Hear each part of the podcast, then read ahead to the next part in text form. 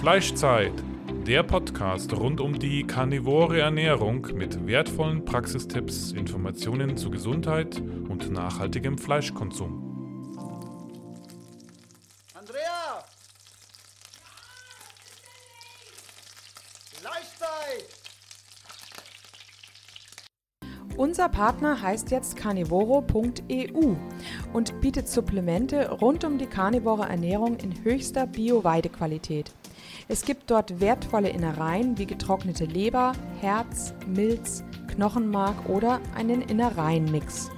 Nicht nur die Mineralien, sondern auch die Vitamine sind durch die schonende Gefriertrocknung zu 95 Prozent erhalten. Das Verhältnis von Vitaminen und Mineralien ist in Innereien perfekt auf unseren Körper abgestimmt, da es sich um ein natürliches Lebensmittel handelt, das unsere Vorfahren über Jahrtausende konsumiert haben. Auch die Aufnahme durch unseren Körper erfolgt auf natürliche Weise gegenüber Nahrungsergänzungsmitteln, die isoliert hergestellt werden und häufig Zusätze enthalten. So gibt es auch Knochenbrühe in praktischer Pulverform zum Auflösen, auch ohne Zusätze, ganz natürlich mit einem hohen Anteil an Kollagen. Sichere dir jetzt mit dem Code Carnitaria 5% Rabatt auf deinen ersten Einkauf. Herzlich willkommen zu einer neuen Folge Fleischzeit Podcast. Und in der heutigen Folge soll es darum gehen, warum sind denn tierische Fette so gut? Und warum sind tierische Fette eigentlich ein Wundermittel? Und darüber wollen wir heute aufklären. Und äh, deswegen haben wir uns gedacht, machen wir heute wortwörtlich eine richtig fette Folge. Stimmt's, Andrea? Ja, genau. Es wird nur um das Thema Fett gehen. Es wird ausschließlich um Fett gehen und wir werden euch heute einige Informationen zukommen lassen. Und damit würde ich auch sagen, starten wir mal ganz banal in diese Folge rein, Andrea. Was sind denn Fette überhaupt und wie kann man Fette denn ka kategorisieren? Ja, mhm. also man spricht im Fachjargon von Triglyceriden. Das heißt, diese Vorsilbe Tri deutet schon darauf hin, dass also in einem Fettmolekül drei Glyceride stecken. Das sind Fettsäuren. Und alle haben das sicherlich schon mal gehört, dass es, man die Fettsäuren in drei verschiedene Kategorien einteilt. Das eine sind die gesättigten Fettsäuren, das andere sind die einfach ungesättigten Fettsäuren und das letzte die mehrfach ungesättigten Fettsäuren. Was heißt gesättigt oder ungesättigt? Das heißt, dass eine Doppelbindung in dem Molekül steckt, entweder eine Doppelbindung oder mehrere Doppelbindungen, so dass quasi noch eine Verbindung mit einem anderen Molekül eingegangen werden kann. Also diese Doppelbindung kann quasi aufbrechen und äh, eines dieser beiden Arme kann sich ein anderes Molekül schnappen und mit dem eine Verbindung eingehen. Und ähm, das ist also der Unterschied. Man hat jetzt ähm, nur mal so als Beispiel festgestellt, also Rinderfett, um das es jetzt natürlich geht, ähm, enthält relativ viel gesättigte Fettsäuren. Als Beispiel wären da zum Beispiel die Stearinsäure oder die Palmitinsäure. Ähm, Milchfett enthält auch noch relativ viele gesättigte Fettsäuren. Und das sind eigentlich relativ kurze Moleküle. Und die sind eben ohne diese Doppelbindung sind die gerade. Und weil sie so eine gerade Form haben und keine um die Ecke Knickform, wird gesättigtes Fett bei Zimmertemperatur auch richtig fest. Also das hat also einen ähm, relativ niedrigen Schmelzpunkt. Ähm, während jetzt das andere einfach ungesättigte Fettsäuren, wenn also eine Doppelbindung da ist. Das hm, häufigste Beispiel ist die Ölsäure und die steckt im Olivenöl, aber auch zum relativ großen Anteil in Schweinefett oder in Geflügel. Ähm, ja, die Nächste Variante, die mehrfach ungesättigten Fettsäuren, das sind dann eben auch die Omega-3 und Omega-6-Fettsäuren, die also mehrere Doppelbindungen haben. Die stecken also in Saatenölen hauptsächlich oder auch in Fischölen. Und die werden natürlich gar nicht ähm, so leicht fest. Also die bleiben eigentlich immer flüssig. Ähm, durch den Knick, den die eben haben. Das Problem ist aber, dass sie eben durch ihre mehrfach Ungesättigtheit ähm, sehr leicht Oxidationen eingehen. Also ähm, das ist grundsätzlich das Problem bei den mehrfach ungesättigten Fettsäuren. Die sind ganz, ganz äh, reaktionsfreudig und entweder sie sind in der Luft mit dem Sauerstoff oder ähm, ja, oder sie sind es in unserem Körper. Und man hat eine Zeit lang eben gedacht, dass diese mehrfach ungesättigten Fettsäuren unheimlich gut sind, weil man sich vorstellte, ja, wenn die so leichte Reaktionen eingehen, dann sind die doch stoffwechselaktiv. Und man dachte also, man würde weniger äh, an Fett zunehmen, wenn man mehrfach ungesättigte Fettsäuren zu sich nimmt. Und hat also eher dazu geraten und hat also auch zu diesen Saatenölen geraten.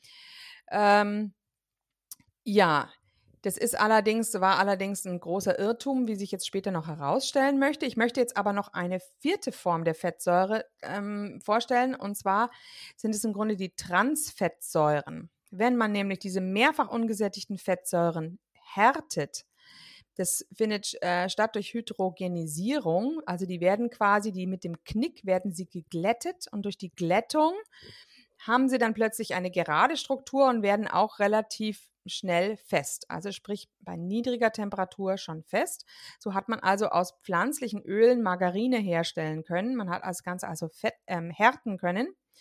Und diese Transfets hat man aber in sehr, sehr vielen Studien festgestellt, sind also ledig, also absolut giftig für unseren Organismus. Die ähm, gehen nämlich so viele Verbindungen im Körper ein, die sind also fast schon wie eine, äh, wie so eine ähm, freie Radikale und sie setzen eine Kaskade an Oxidationen in Gang und führen also wirklich ganz arg zur Verhärtung unserer Arterien. Ähm, da müssen wir mal dazu sagen, man findet das ja nach wie vor, die gehärteten Fettsäuren findet man ja nach wie vor auch im Supermarkt. Supermarkt. Die werden da als unglaublich gesund und teilweise auch noch als unterstützend fürs Herz äh, natürlich angepriesen. Wenn man sich hm. mal die ganze Margarineabteilung anschaut, ja, die ganzen also, Pflanzenfette nicht, ähm, also die gehärteten, da ist man, da weiß man schon seit sehr langem, bei Transfets weiß man seit sehr langer Zeit, dass sie so gefährlich sind, weshalb es eine Obergrenze sogar gibt für diese Transfettsäuren in diesen Produkten wie Margarine. Ähm, in Amerika stand auch eine Zeit lang auf jeder Packung No Trans Fats, No Trans Fats. Allerdings ist das gar nicht mal richtig gewesen. Äh, das hat man gar nicht so richtig unter Kontrolle.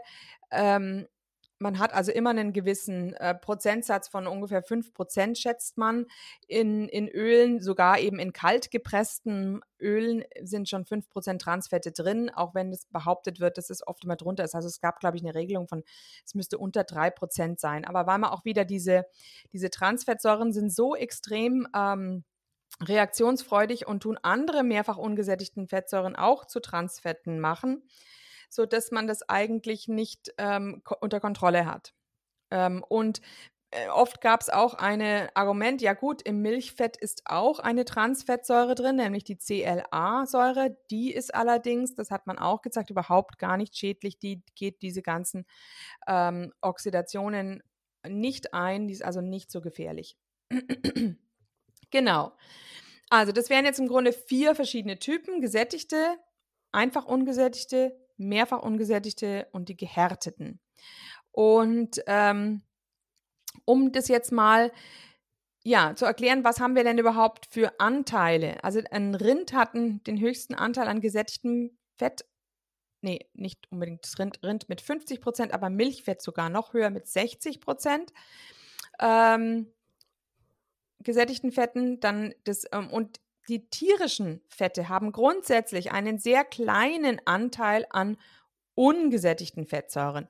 Also um sich einfach mal so ein bisschen grob zu, über, äh, zu umreißen, die tierischen Fette haben ungefähr immer selben Anteil gesättigte und einfach ungesättigte und haben einen sehr geringen Anteil von 5 bis 10 Prozent mehrfach ungesättigte Fettsäuren. Und das ist genau derselbe Anteil, den wir Menschen auch haben. Wobei eben, wie gesagt, das Rind etwas mehr gesättigte Fettsäuren hat und das Schwein und das Geflügel etwas mehr mehrfach, ähm, einfach ungesättigte Fettsäuren. Und je mehr die Schweine und das Geflügel von Getreide ernährt werden und auch je mehr das Rind von Getreide ernährt wird, umso mehr verschiebt sich das Ganze weg von den gesättigten und hin zu einfach und mehrfach ungesättigten Fettsäuren.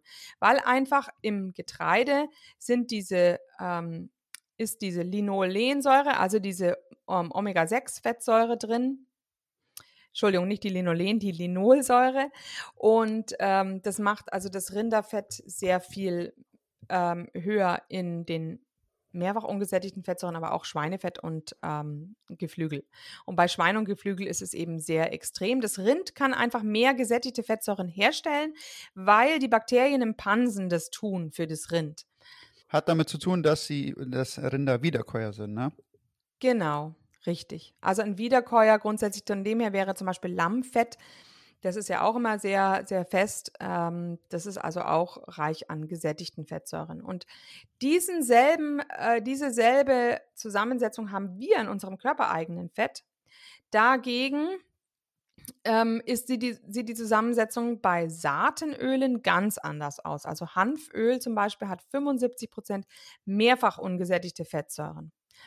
Ähm, also, die Deutsche Gesellschaft für Ernährung, die empfiehlt nämlich ein ganz anderes Verhältnis dieser Fettsäuren zueinander, als es eigentlich in unserem Körper oder in unserer Nahrung der Fall ist. Sie empfehlen nämlich, dass wir nur 25 Prozent gesättigte Fette zu uns nehmen sollen und dafür aber sehr viel mehr, nämlich auch 25 Prozent mehrfach ungesättigte Fettsäuren. Sie verschieben also die, sie haben, nehmen uns also die gesättigten Fettsäuren und wollen uns die mehrfach ungesättigten Fettsäuren andrehen. Jetzt kann man sich ja schon evolutionär überlegen, dass es ein vollkommener Blödsinn ist. Also wenn unsere, unsere Vorfahren ein Rind erlegt haben, glaubte, die haben das Fett penibelst abgeschnitten, sind anschließend auf ein Feld, äh, Felder hatten sie ja in diesem Sinne noch nicht, also sind anschließend losgegangen und haben in irgendwelchen Samen äh, versucht, Samen zu sammeln, so Hanfsamen, und die dann auszudrücken, um dann ein Teelöffelchen Fett zu bekommen. Und diese ganzen Kilos an Fett, die sie aus dem Rind ähm, bekommen haben, die haben sie einfach weggeschmissen. Also es kann sich jeder vorstellen, dass es vollkommener Humbug ist und unser Körper ist nicht dazu geschaffen, diese Pflanzenöle zu sich zu nehmen. Man hat also gemeint, dass wir wirklich dies, mit diesen mehrfach ungesättigten Fettsäuren nicht so arg zunehmen. Ähm, das Problem ist aber, dass das Gegenteil am Ende eingetroffen ist. Und ähm, die, jetzt wollte ich noch mal kurz auf diese Empfehlungen der Deutschen Gesellschaft für Ernährung eingehen, damit ihr ein bisschen ein Gespür bekommt, warum ist das eigentlich alles bei uns so extrem schief gelaufen. Ja? Also diese Deutsche Gesellschaft für Ernährung empfiehlt, dass wir nur 30 Prozent unserer Kalorien aus Fett zu uns nehmen sollen, aber 55 Prozent aus Kohlenhydraten und 15 Prozent aus Eiweiß. Nur jetzt, um euch mal zu erklären, was wir Karnivoren in etwa für Kalorien beziehen. Wir beziehen, Dave, was würdest du sagen? Wie viel Kalorien beziehst du aus Fett? Uh, ich würde sagen, 60 bis 70 Prozent meiner Kalorien kommen aus Fett. Okay. Ja, ja. Ich würde sagen, bei mir schon 80 Prozent der Kalorien aus Fett.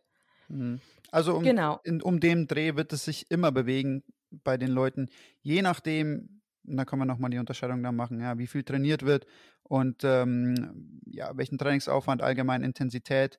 Aber ich würde sagen, es bewegt sich immer in einem, in einem äh, Raum zwischen 60 und 80 Prozent. Ja, ja, genau.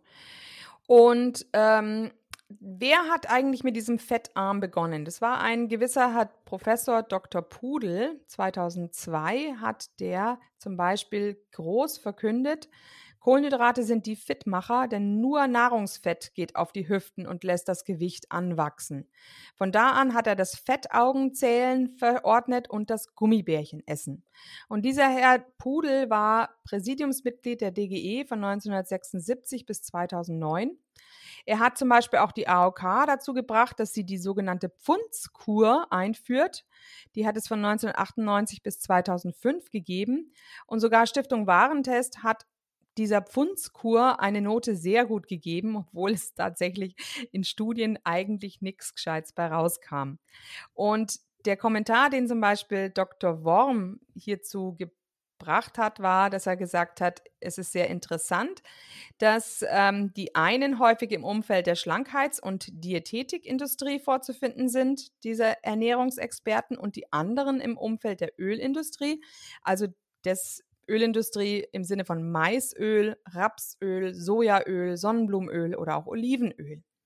Also wir befürchten, dass es hier eine ganz, ganz große Lobbyarbeit gab und nicht nur in Deutschland, wie wir sehen werden, sondern auch schon in den USA. Darüber werde ich nachher auch ein bisschen was erzählen.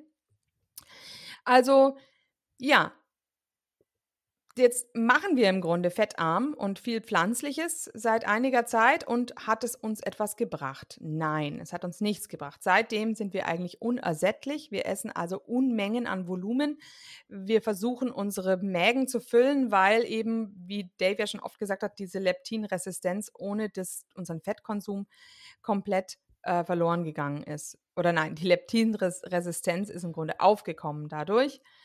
Und wir ähm, geben uns schon beste Mühe, uns an die DGE zu halten, aber wir schaffen es nicht ganz. Also sie empfiehlt ja 30 Prozent der Kalorien aus Fett und im Durchschnitt ist es in Deutschland, waren es im Jahr 2008 zum Beispiel 36 Prozent der Kalorien aus Fett. Aber um mal zu zeigen, wie sehr wir uns schon haben erziehen lassen, die USA haben also im Zeitraum von 1971 bis 2000 ist der Fettanteil in der Bevölkerung von 42 Prozent auf 33 Prozent ähm, in der Nahrung gesunken.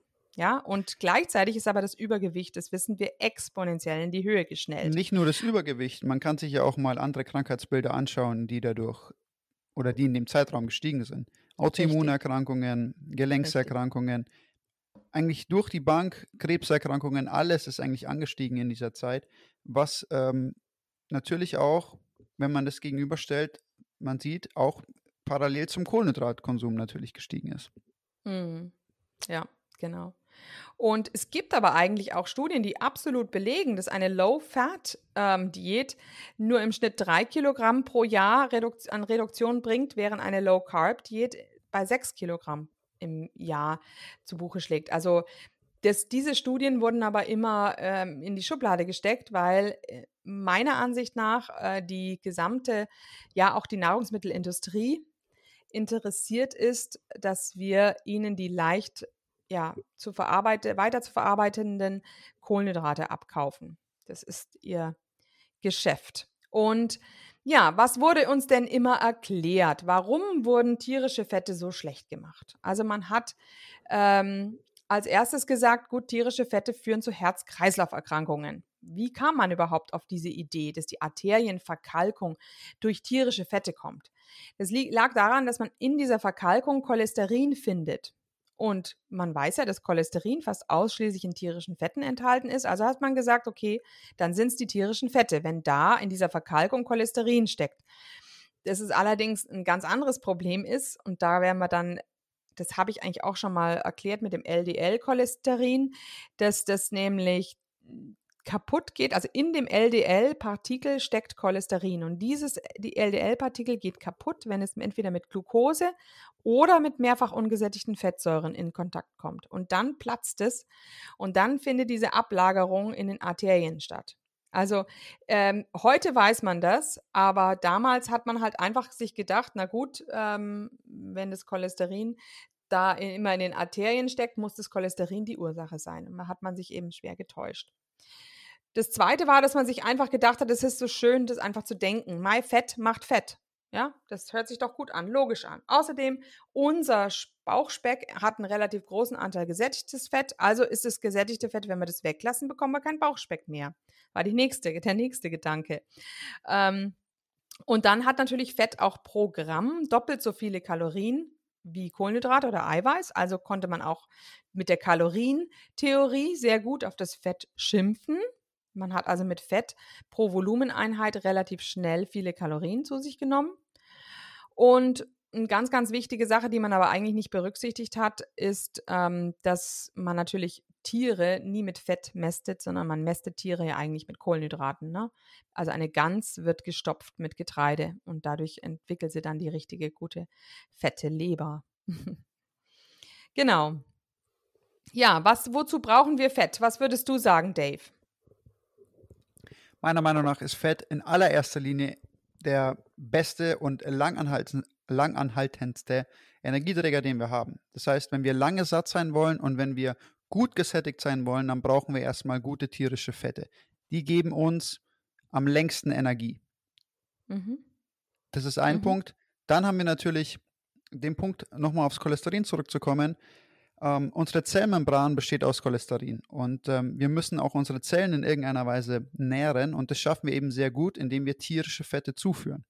Mhm, genau. Also auch einfach ungesättigte Fettsäuren sind Bestandteile dieser Zellmembran. Ich glaube auch gesättigte Fettsäuren. Also richtig. Also diese Zellmembran ist wirklich unheimlich wichtig. Ich meine, man braucht sich ja nur unseren Körper anschauen. Wo, woraus besteht unser Körper? Wenn, wir wissen ganz genau, der besteht aus Eiweiß und Fett und Wasser. Das sind die drei Sachen.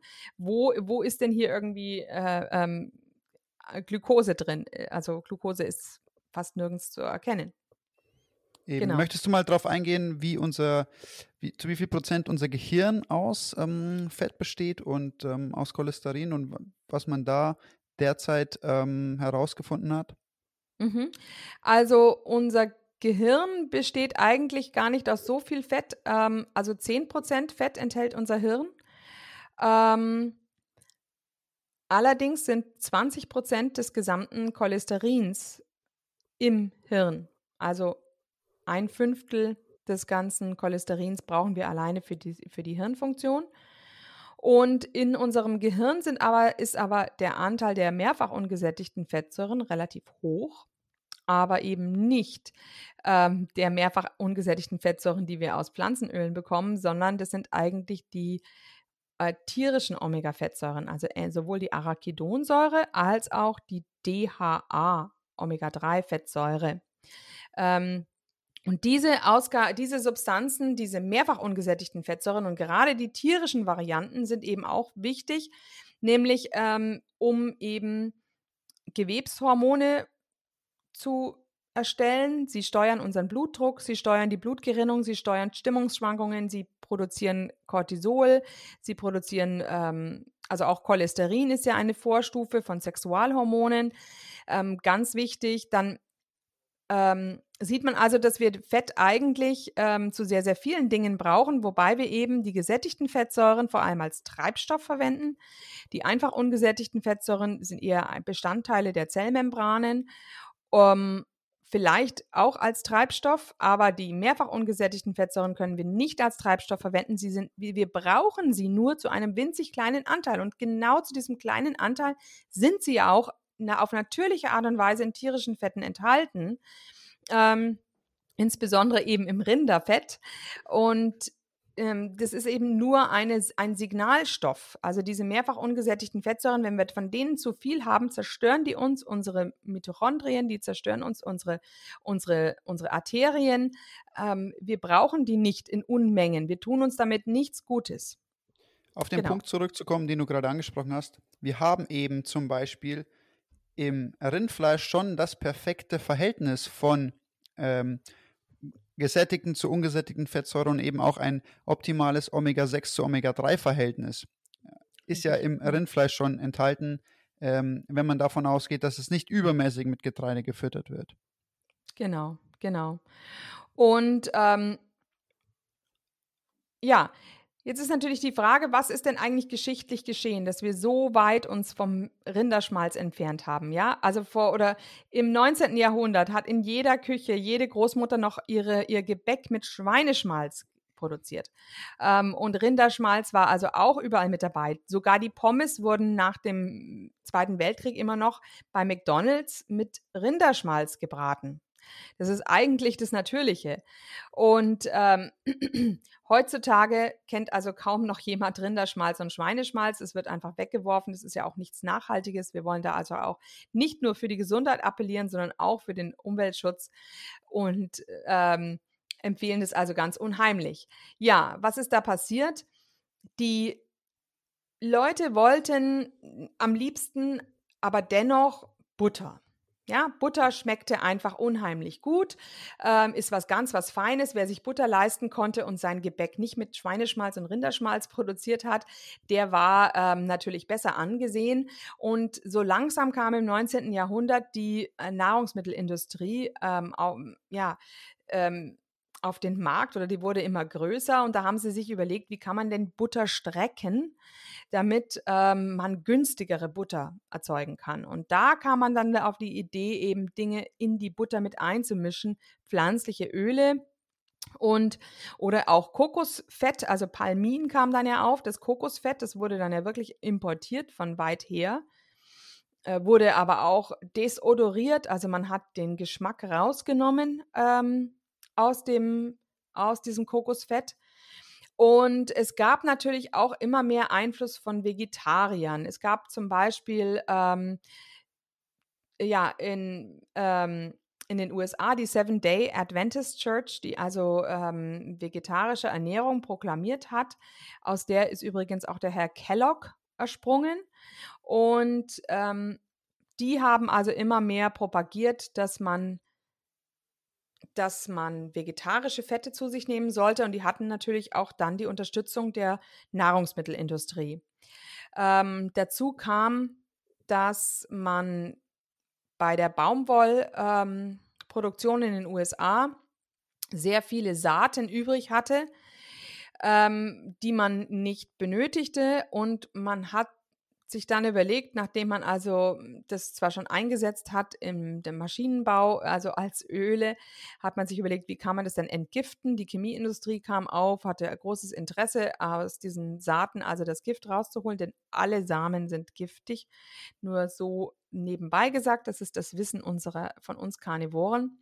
Man hat also versucht, diese Samen dann zu entgiften und hat in Amerika das Produkt Crisco daraus erzeugt. Also auch so was, was ähnlich aussieht wie Palmin, ähm, aber im Grunde aus diesem Baumwollöl, Baumwollsaatenöl hergestellt ähm, war. Und das Ganze waren natürlich alles industrielle Prozesse, die sehr, sehr aufwendig waren, aber dennoch günstiger als natürlich der Verkauf von Butter und ähm, günstiger anscheinend auch als ähm, das ja, regionale Einsammeln von Schmalz an verschiedenen Stellen, Rinderschmalz. Und hat man also irgendwie ähm, diese, diese Produktion des Baumwollöls als besser empfunden. Dann kam natürlich auch Rapsöl noch auf und Sojaöl. Auch da ist man ja inzwischen unheimlich dankbar, wenn wir alle Sojaöl abnehmen, weil ähm, ja, man hat ja dann diese Doppelnutzung, die Sojaschrot gibt, geht ins Tierfutter und das Sojaöl bekommen die Menschen. Genau, und so kam ja auch Rama dann auf. Und das Ganze ist natürlich alles immer ein bisschen ähm, im, Hintergrund ist da eigentlich, hat da viel Lobbyarbeit stattgefunden. Ähm, da kann ich euch das Buch von der Nina Teichholz empfehlen. Die hat das Buch geschrieben, ähm, The Big Fat Surprise in dem sie das genau erklärt hat, was geschichtlich passiert ist. Sie hat also auch gesagt, sie wollte eigentlich ein Buch über Ernährung schreiben und am Ende wurde es eigentlich ein politischer ähm, Krimi. Also, ähm, weil da äh, einfach ähm, ja, in, unter diesen obersten Ärzten und Wissenschaftlern, die die American Heart Association und die, das National Heart Institute ähm, gegründet haben, unter denen war einfach ähm, viel Lobbyarbeit ähm, dann auch mit dieser Nahrungsmittelindustrie, genauso wie das der Professor Worm ja ähm, oder Dr. Worm auch schon beschrieben hatte in dem Buch Syndrom X. Genau. Und um es vielleicht, ich will es jetzt nicht allzu lang machen, aber der wichtigste ähm, Drahtzieher war der Herr Ansel Keys, der also eine Studie angestellt hat, in der er ursprünglich 22 Länder eigentlich untersucht hat. Er wollte also den Zusammenhang feststellen zwischen Herz-Kreislauf-Erkrankungen und ähm, dem Fettkonsum. Und er kam ähm, ja, er hat also aus dieser Studie tatsächlich äh, ganz viele Länder herausgenommen, sodass am Ende nur noch sechs Länder in der Studie drin waren, bei denen äh, da eine Korrelation zu sehen war. Man muss aber auch sagen, das war die Nachkriegszeit, in der es nämlich wirklich äh, wenig zu essen gab und die Menschen natürlich grundsätzlich schlecht ernährt waren. Und ja, auf diese Art und Weise hat er also propagiert, wir müssen alle jetzt fettarm und vor allem kein, keine gesättigten Fette zu uns nehmen. Das war also ein richtiger großer Irrtum. Auch die Sieben-Tage-Adventisten haben also eine ähm, große Vegetarierstudie im Jahr 1978 ähm, veröffentlicht. Die haben nämlich eine ähm, auch eine, eine eigene Universität, die Loma Linda Universität. Und da kam natürlich raus, äh, dass ihre, ähm, das allerdings hat, haben sich die Vorteile nur bei Männern da ergeben, dass die Männer da wohl ähm, weniger Herzinfarkt-Todesfälle hatten und angeblich weniger Krebs, außer bei Prostatakrebs. Aber auch da muss man sich überlegen, bei diesen Studien, die sind halt auch so oft getürkt ähm, zum Beispiel haben sich also diese, diese Adventisten verglichen mit irgendwelchen anderen Amerikanern, aber es wurde natürlich gar nicht angesehen, wie sieht es denn beim Lebensstil aus. Diese sieben Tage Adventisten haben natürlich nicht geraucht und auch kein Alkohol getrunken und äh, haben vermutlich auch sonst einen, einen stressfreieren ähm, Lebensstil gehabt als die, der Rest der Amerikaner. Und da kann man natürlich dann nicht anschließend hergehen und außerdem mit so relativ geringer ähm, Erfolgsquote behaupten, dass das ein reiner Beweis ist. Aber es wurde immer wieder aufgegriffen. Ähm, und im Gegenzug wurden einfach andere Studien einfach ignoriert, ähm, bei denen wirklich rauskam, dass ähm, dass eben mehrfach ähm, ungesättigte Fettsäuren teilweise sogar den, den, den Herzinfarkt und die Todesursache wirklich ähm, erhöhen. Ja. Also zum Beispiel 1978 gab es eine Studie von Woodhill, die wurde ignoriert, oder es gab zum Beispiel 1965 eine Studie von Rose ähm, in London, ähm, gesättigte Fettsäuren durch einfach ungesättigte Fettsäuren ersetzt, äh, ergaben tatsächlich mehr Tote in der Gruppe mit den einfach ungesättigten Fettsäuren. Also auch diese einfach ungesättigten Fettsäuren in Unmengen zu sich zu nehmen, ähm, da werde ich später auch nochmal auf eine Mäusestudie kommen. Ähm, das hat sich also auch nicht als gut bewiesen. Also uns Unmengen an Olivenöl ähm, zu uns zu nehmen. Das Problem ist ja auch, wenn wir immer unsere Salate äh, essen, die Salatsoßen sind im Grunde ein riesengroßes Problem, weil wir damit einfach Unmengen an mehrfach ungesättigten oder auch einfach ungesättigten Fettsäuren zu uns nehmen. Und es ist wohl doch, was ich jetzt aus dieser Studienlage gesehen habe, nicht so, dass die einfach ungesättigten Fettsäuren wirklich total neutral sind, sondern die führen wohl auch in sehr großen Maßen zu sich genommen zu äh, Problemen. Genau, du hattest doch auch noch mal eine Studie zu den Fetten ähm, letzte Woche ähm, ähm, gepostet auf Instagram, Dave. Genau, da ging es darum, da wurde verglichen, ob eine High-Fat-Ernährung besser vor ähm, ja, kardiovaskulären Erkrankungen schützt oder diese Risikomarker ähm, im Prinzip äh, aufdeutet, als äh, eine Low-Fat, High-Carb-Ernährung. Und da ist rausgekommen eben, dass eine High-Fat-Ernährung mit fettigem Käse und fettigem Fleisch eben besser vor ähm, Art Arteriosklerose schützt als ähm, eine Low-Fat, High-Carb-Ernährung. Das war eine randomisierte Kontrollstudie ähm, aus dem Jahr 2015, genau, mhm. von äh, Tanja Thorning, die da mhm. die Studie geführt hat. Mhm. Ja, interessant. Genau. Und zum Beispiel auch, wenn grundsätzlich von dem angeblichen äh, krebserzeugenden Effekt von Fleisch gesprochen wird oder auch von gebratenem Fleisch, da hat die Frau Teichholz eben auch festgestellt. Ich habe jetzt allerdings nicht welche, äh, die genaue Seite noch ähm, drin, aber dass das im Grunde zurückzuführen war auf das Fett, in dem dieses Fleisch gebraten war. Ihr werdet es nicht glauben. Also dieses, was ein riesiges Problem ist, natürlich in unserer Gastronomie, wird nur noch mit Pflanzenfett gebraten. Ihr, ihr könnt es vielleicht ein bisschen nachvollziehen. Wer schon mal in so einer größeren Küche war, der weiß, das ist ein riesiges Problem. So eine Art, ähm, so eine Art Schicht eine Art Harzschicht ähm, sich überall bildet, auf dem Kochgeschirr, auf dem Ofen. Und dieses, dieser Harz, dieses Resin, also das ist im Grunde von den mehrfach ungesättigten Fettsäuren, von diesen Transfettsäuren, das ist im Grunde ein, ein, ähm, ein Belag, der entsteht und der ist also wirklich richtig. Ähm, ja, schwerwiegend.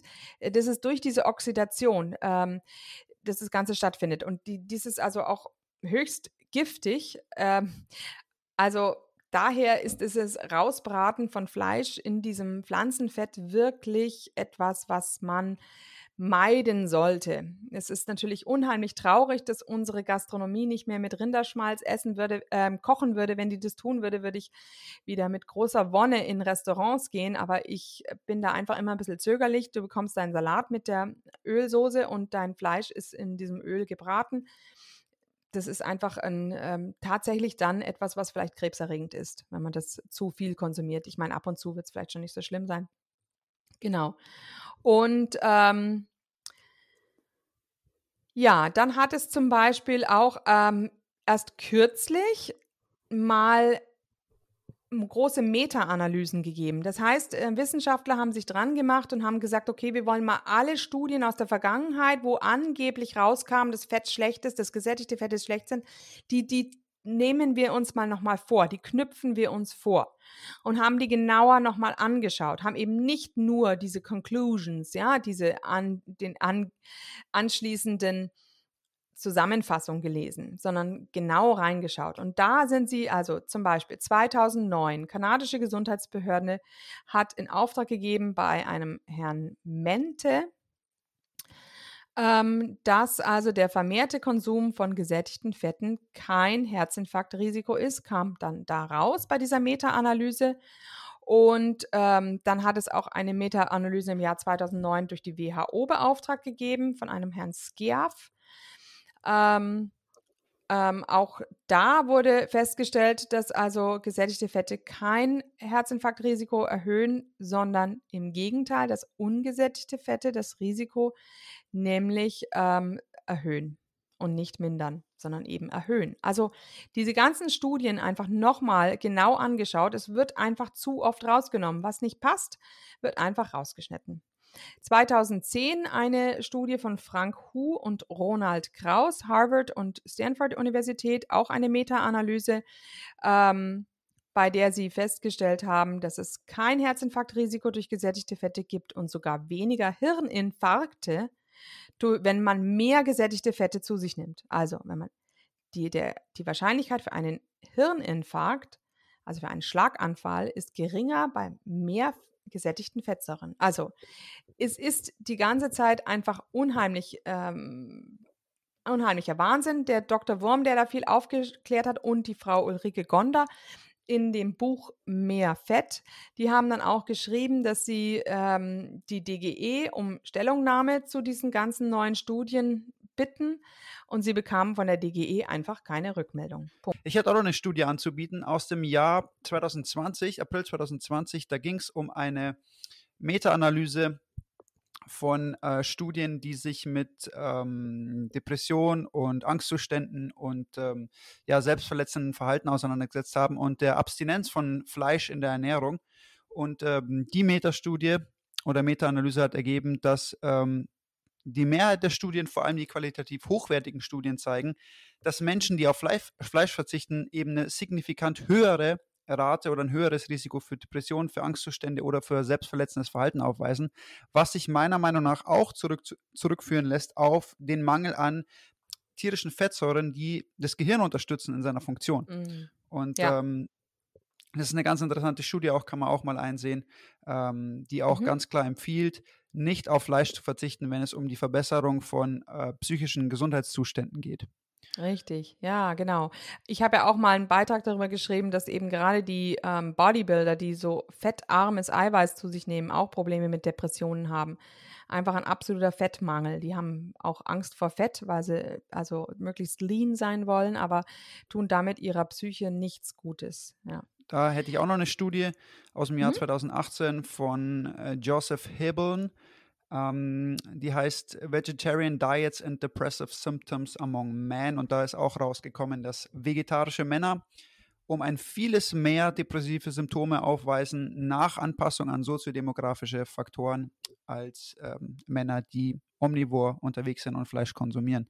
Also mhm. es gibt einige Studien, die auch herausarbeiten, dass der Zusammenhang zwischen ähm, dem Verzicht auf Fleisch und ja, das, der, der Ausbildung von depressiven Symptomen, von, von psychischen Erkrankungen in Verbindung steht mit äh, ja, der Abstinenz von Fleischkonsum Und ich bin mir sicher, dass es einfach damit zu tun hat, auch, dass einfach das Gehirn nicht richtig genährt ist, dass vor allem auch nicht genügend Nährstoffe zugeführt werden. Ganz viele Nährstoffe, die eben im Fett auch enthalten sind. Da reden wir Mhm. jetzt nicht nur vom Cholesterin, sondern ganz viele andere Sachen auch. Ja, die Und wenn die fettlöslichen fe- Vitamine, genau. Eben, genau. Wenn die fehlen, dann kommt es zu gewissen Nährstoffmängeln. Und diese Nährstoffmängel sieht man nicht einfach auf einem Blutbild oder so. Das, äh, das wird kein Arzt diagnostizieren, wenn er nicht wirklich super genau hinschaut und die Zusammenhänge erkennt. Und die meisten Ärzte erkennen diese Zusammenhänge leider nicht. Und ähm, ich bin mir sicher, dass es ganz stark damit zu tun hat, dass eben wichtige Nährstoffe fehlen, die auch dann für die Bildung gewisser Hormone benötigt werden, die eben das, dafür sorgen, dass man eben psychisch gesund bleibt. Wenn auch die psychische Gesundheit hat im größten, im großen Teil ganz stark mit der Bildung von Hormonen und der Zufuhr von Nährstoffen zu tun, die eben für diese Bildung dieser Hormone verantwortlich sind. Ja, genau. Ja, ja. Ähm, und also wie gesagt, die fettlöslichen ähm, Vitamine sind es, Vitamin A, Vitamin D, Vitamin E und K. Und ähm, genau. Kann ich auch nur unterstützen. Ja, und dann haben wir noch einen weiteren unheimlich wichtigen ähm, Einwurf hier zu machen. Was hat es eigentlich mit den Omega-3 und Omega-6-Fettsäuren zu tun? Es wird eigentlich immer Omega-6 unheimlich schlecht gemacht und Omega-3 unheimlich in die Höhe gelobt. Warum ist es so? Weil wir durch unseren Konsum von Getreide und nicht nur wir konsumieren das Getreide, sondern leider konsumieren Getreide ja auch immer mehr die Tiere. Dadurch ist der Omega-6-Anteil extrem in die Höhe gegangen. Ähm, jetzt ist es so, dass es in der Weidehaltung natürlich anders ist. In der Weidehaltung tun die Tiere auch Omega-3 produzieren. Also grundsätzlich muss man sich überlegen, alles, was im Grunde Getreide, Hülsenfrüchte frisst, produziert Omega-6 und alles, was Grün, also Gras oder zum Beispiel Algen frisst, produziert Omega-3. Deshalb sind die Wildfische auch alle sehr Omega-3-haltig. Das ist aber nicht der Fall bei Lachs, der aus Aquakultur stammt. Der bekommt nämlich auch sehr viel Getreidefutter und dann produziert er wieder sehr viel Omega-6. Ähm, Jetzt haben wir also dieses Verhältnis, was nämlich eigentlich im Gehirn sein sollte. Und im Gehirn ist es so, ist das Verhältnis Omega-3 zu Omega-6 1 zu 1. In unserem Körper ist es nicht ganz so ähm, gut. Da ist es eben vielleicht ähm, im Idealfall 2,5 zu 1. Aber wir Leute mit der heutigen Ernährung werden also wahrscheinlich ähm, Verhältnisse von 10 zu 1 bis im schlimmsten Fall 20 zu 1 Omega-6 zu Omega-3 haben. Und das ist sehr gesundheitsschädlich, weil dann unser Hirn wirklich einfach nicht genug DHA bekommt, nicht genug Omega-3. Und hier ist natürlich ganz unheimlich ähm, ja, zu befürworten. Entweder natürlich wird ja immer gesagt, man soll Lachsölkapseln zu sich nehmen, um dieses Omega-3 ähm, ähm, wieder aufzunehmen. Das Problem ist aber, dass diese Omega-3-Kapseln eventuell schlechte Qualität haben können. Das ist nämlich eine mehrfach ungesättigte Fettsäure, die oxidiert sehr leicht, wie ich schon gesagt habe. Das heißt, dieses Öl ist oft ranzig. Außerdem brauchen wir ja auch nicht, wie wir schon festgestellt haben, die, diese mehrfach ungesättigten Fettsäuren in großen Mengen. Wir brauchen sie eigentlich nur in kleinen Mengen, nämlich als Signalstoff. Und wenn wir also jetzt hier unser Rinderfett von Fleischlust äh, konsumieren, dann ist es nämlich aus Weidehaltung und damit ist der Anteil an mehrfach ungesättigten Fettsäuren genau perfekt, nämlich relativ gering bei 5 bis 10 Prozent. Und aber auch ähm, der Anteil von Omega-3 zu Omega-6, also dieses Verhältnis ist eben ideal, weil es eben eine Weidehaltung ist. Da haben wir also ein ideales Verhältnis. Genau. Ähm, da kann man dazu sagen dann, äh, sobald wir anfangen, diese Pflanzenöle, diese Kern- und Saatenöle gegen das Fleischlust, Rinderfett auszutauschen, müssen wir uns keine Gedanken mehr machen über unser Omega-6 zu Omega-3-Verhältnis, denn wir bekommen durch dieses Fett das optimale Verhältnis zugeführt. Das heißt, es muss einfach nur ein ganz simpler Austausch zwischen Kern- und Saatenölen hin zu diesem tierischen Rinderfett, wie zum Beispiel jetzt erhältlich bei fleischlos.com, stattfinden und die Diskussion, dass wir mehr Omega-3 zu uns nehmen müssen, weil wir sonst Probleme bekommen, ist damit hinfällig, denn wir haben schon das optimale Verhältnis in diesem Fett und dadurch müssen wir uns keine Gedanken mehr darüber machen. Genau, genau. Das ist also das Ideale, also eigentlich wieder back to the roots, zurück zum Rinderschmalz oder zum Rindertalg. Ähm, eine weitere Besonderheit ist eigentlich die Stearinsäure im Rinderfett und vor allem ist die Stearinsäure zu einem sehr großen Anteil im, im Nierenfett enthalten. Und wenn die Metzgerei Seefried von Fleischlust dieses Rinderfett für uns auslässt, dann wird sie das auch aus dem Nierenfett tun. Das heißt also, das enthält sehr, sehr viel Stearinsäure. Jetzt hat es neuerdings einige Studien gegeben, die diesen Vorteil der Stearinsäure äh, beleuchten. Und der ist, ich sage es euch, ihr werdet euch wundern, der ist phänomenal. Also, es hat im Jahr 2014 eine Studie an Mäusen gegeben. Diese Mäuse hat man eingeteilt in drei, nein, in vier verschiedene Gruppen. Die eine Gruppe hat also hauptsächlich Stearinsäure reiches Futter bekommen. Die andere Gruppe hat Futter bekommen, reich an einfach ungesättigten Fettsäuren. Die andere Gruppe hat Futter bekommen, reich an mehrfach ungesättigten Fettsäuren. Und die letzte, die vierte Gruppe, hat ein fettarmes Futter bekommen. Jetzt hat man das viszerale Fett dieser Mäuse analysiert. Und ihr werdet es nicht glauben, die Gruppe, die also das gesättigte Fett konsumiert hat mit der Stearinsäure, deren viszerales Fett, viszerale Fett ist das Innenbauchfett, ja, deren viszerales Fett ist in dieser Zeit um 70 Prozent zurückgegangen.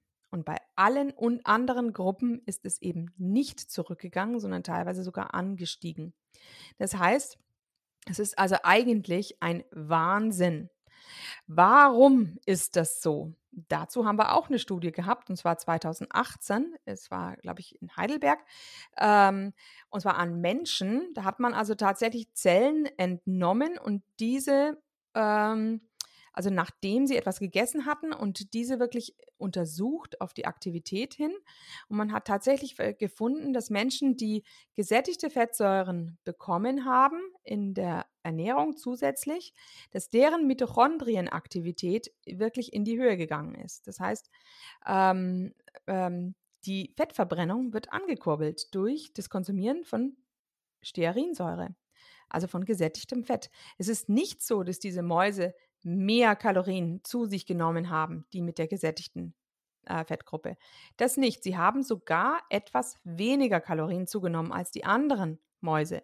Vermutlich liegt es daran, dass die Stearinsäure natürlich auch sehr gut sättigt und glücklich macht. Also ähm, und dann konnte noch in einer anderen Studie, das war schon 2012, festgestellt werden, dass also bei diabetischen Mäusen durch gesättigte Fettsäuren ihre Insulinresistenz verbessert werden konnte und ähm, das aber nicht bei den Mäusen, die zum Beispiel auch mit einfach ungesättigten Fettsäuren gefüttert wurden. Also überall haben wir extrem ähm, beeindruckende Ergebnisse bei dem gesättigten Fett und bei der Stearinsäure. Und deshalb legen wir euch das also ganz, ganz arg ans Herz. Esst, was eigentlich für uns artgerecht ist. Ähm, esst Rinderschmalz oder Rinderfett ähm, was Besseres und auch was Günstigeres gibt es eigentlich für uns nicht. Das ist wirklich aus Grasfütterung ist es dann auch noch perfekt im Omega-3 zu Omega-6-Verhältnis und tut also auch nochmal unserem Gehirn zusätzlich gut. Genau. Was man definitiv zusammenfassend sagen kann, wenn ihr diesen Wechsel macht von diesen mehrfach ungesättigten Pflanzenfettsäuren hin zu den gesättigten tierischen Fettsäuren, werdet ihr einen unglaublich großen Schritt in Richtung eurer Gesundheit machen. Und ihr werdet besser funktionieren, euer Körper wird besser funktionieren, euer Körper wird auch besser genährt sein, es werden mehr Nährstoffe zugeführt, die wirklich bioverfügbar sind, mit denen euer Körper was anfangen kann. Wenn wir vielleicht nochmal kurz darauf zu sprechen kommen, weil du die Insulinresistenz angesprochen hast, diese Insulinresistenz wird ja in hohem Maße gefördert von diesen mehrfach ungesättigten Fettsäuren, weil die unseren Stoffwechsel kaputt machen, weil die Umwandlung nicht richtig funktioniert, wie du schon gesagt hast. Sie oxidieren in unserem Blut, sie zerstören unseren Stoffwechsel. Unser Körper kann mit diesen Fettsäuren eigentlich rein gar nichts anfangen. Wenn wir dann auch noch uns anschauen, dass eben nur 0 bis 9 Prozent dieser Fettsäuren eben in bioverfügbares Fett umgewandelt werden können, dann merkt man, dass diese pflanzlichen Fette vollkommen unbrauchbar sind und dass es so einfach ist, seinem Körper was Gutes zu tun, indem man einfach tierisches Fett konsumiert, vor allem eben Fett wie zum Beispiel jetzt äh, das Rinderfett von fleischlos.com, das aus der Weidehaltung stammt und das perfekte Omega-6 zu Omega-3-Verhältnis hat. Und ihr werdet es merken, wenn ihr von pflanzlichen Fetten auf tierische Fette umsteigt, wie, wie viel besser ihr funktionieren werden, werdet, wie viel besser ihr kognitiv aufmerksam sein könnt. Ihr werdet merken, dass euer Gehirn und euer Körper besser versorgt ist. Okay, Leute, damit sind wir auch schon mehr oder weniger am Ende unserer Folge. Wir wollen nochmal darauf hinweisen, dass es ab jetzt das Fleischzeit Rinderfett bei fleischlust.com gibt. Ihr könnt es jederzeit bestellen. Wir haben mit der Metzgerei Seefried äh, im engen Austausch zusammengearbeitet, gearbeitet, um euch eben das beste Rinderfett zur Verfügung zu stellen, die besten tierischen Fettsäuren, die ihr braucht, um gut zu funktionieren. Ähm, dann möchte ich nochmal auch auf die Rinderwürste hinweisen, die erhältlich sind bei fleischlos.com ausschließlich mit Rindfleisch und Salz und sonst gar nichts. Und ähm, deswegen nochmal, Leute, holt euch das Zeug. Es, ihr werdet nicht enttäuscht sein. Und ähm, damit würde ich sagen, beenden wir die Fettfolge für heute. Ich hoffe, wir konnten euch genügend neue und gute Informationen liefern und euch überzeugen, jetzt mehr tierisches Fett oder ausschließlich tierisches Fett zu konsumieren. Ich bedanke mich bei dir, Andrea. Vielen Dank für deinen Input. Ich möchte auch nochmal auf dein Buch hinweisen, das ja jetzt erhältlich ist. Hast du überhaupt noch Exemplare? Weil so wie es aussieht, äh, ist ja die erste Charge schon ziemlich schnell weggegangen. nee, nee, wir haben schon, wir haben noch was äh, da. Mhm, genau, okay. wir freuen uns. Auf der Seite carnivore-ernährung.de kann man unser Buch bestellen. Genau, für alle, die jetzt mehr Interesse an einer fleischlastigen Ernährung bekommen haben, ihr habt die besten Partner an der Hand. Metzgerei Seefried gibt euch das beste Fleisch und wir mit Fleischzeit Podcast geben euch die besten Informationen. Und äh, damit verabschieden wir uns aus der heutigen Spezialfolge zu Fett und ähm, wir hören uns ja demnächst hoffentlich auch im Podcast wieder überall verfügbar von Spotify über Apple Podcasts bis äh, Amazon Music. Überall, wo es Podcasts gibt, könnt ihr auch Fleischzeit hören. Und ähm, wir wünschen euch guten Appetit und hoffentlich bis zum nächsten Mal. Ja, ciao. Und hier unser Haftungsausschluss. Alle Inhalte im Podcast werden von uns mit größter Sorgfalt recherchiert und publiziert. Dennoch übernehmen wir keine Haftung für die Richtigkeit, Vollständigkeit oder Aktualität der Informationen. Sie stellen unsere persönliche, subjektive Meinung dar und ersetzen auch keine medizinische Diagnose oder ärztliche Beratung. Dasselbe gilt für unsere Gäste. Konsultieren Sie bei Fragen oder Beschwerden immer Ihren behandelnden Arzt.